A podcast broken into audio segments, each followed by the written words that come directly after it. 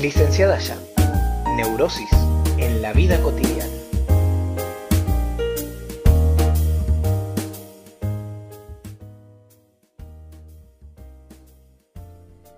Bienvenidos a todos a un nuevo episodio de Neurosis en la vida cotidiana.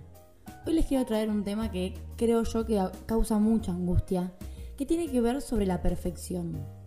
Esta idea bastante ideal y a la que sin darnos cuenta casi todo el tiempo estamos apuntando, que tiene que ver justamente con la perfección. Hasta la palabra suena linda decirla, ¿no?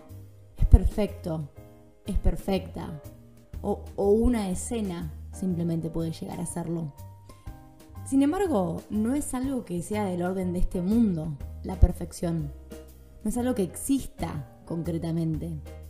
Es algo que podemos alcanzar desde la fantasía, desde la ilusión, desde la imaginación.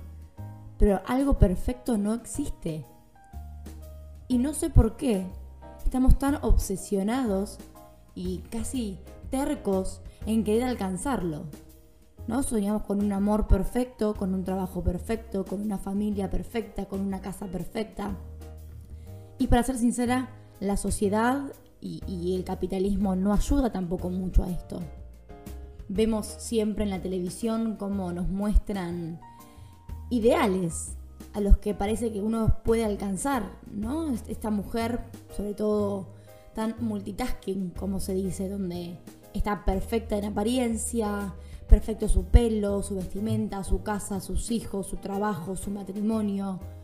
Y eso angustia al, ser humano común, ¿no? Al, al humano promedio. Porque no nos vemos así. Lo intentamos, ¿eh? Una y otra vez. Y una y otra vez nos damos las cabezas contra la pared.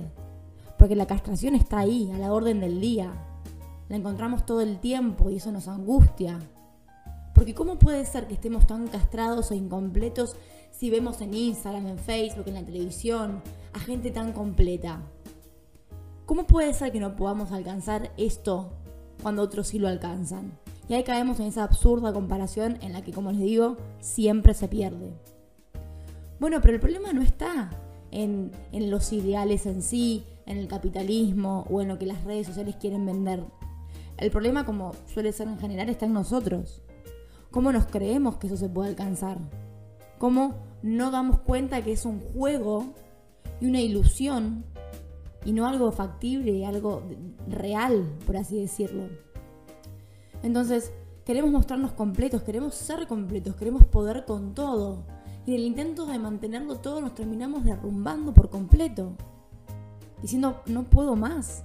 Teniendo crisis de nervios, ansiedad, angustia, depresión, trastornos alimenticios, vicios, pero todo responde a lo mismo, a que queremos alcanzar algo que no existe.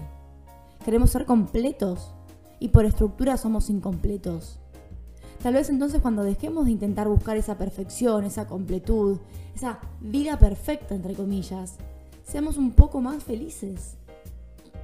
Seamos un poco más tranquilos y, aprendamos a disfrutar más del camino de la vida. Porque estamos tan obsesionados en alcanzar un objetivo imposible que no vemos el mientras tanto. ¿Qué es la perfección? También tenemos que hacernos esta pregunta que suele ser un poco más filosófica si se quiere, ¿no?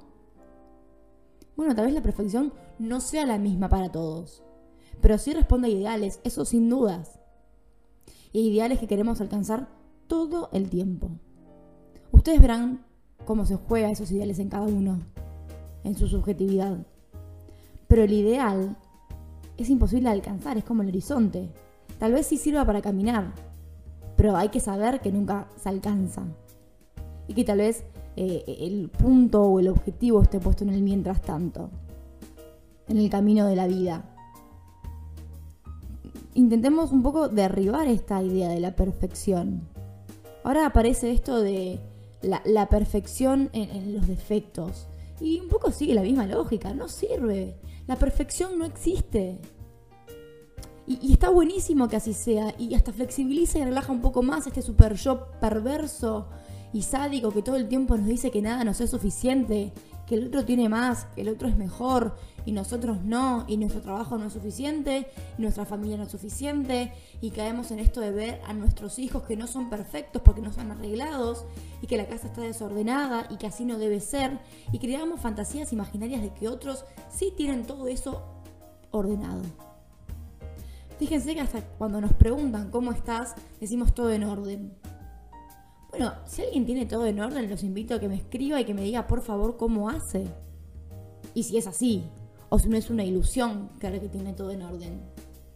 Y, y otra cosa más, ¿cuánto le cuesta tener todo en orden?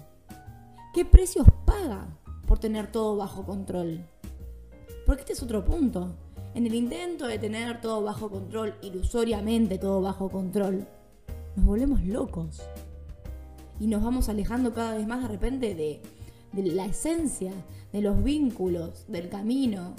Porque estamos tan obsesionados con tener la casa limpia, con estar nosotros bien, físicamente en forma, laboralmente perfectos, que qué tiempo queda para el ocio, para el compartir, para el otro, para el disfrute, porque si no caemos en esto, ¿no? Laburamos 12 horas diarias, cocinamos, dormimos y se repite.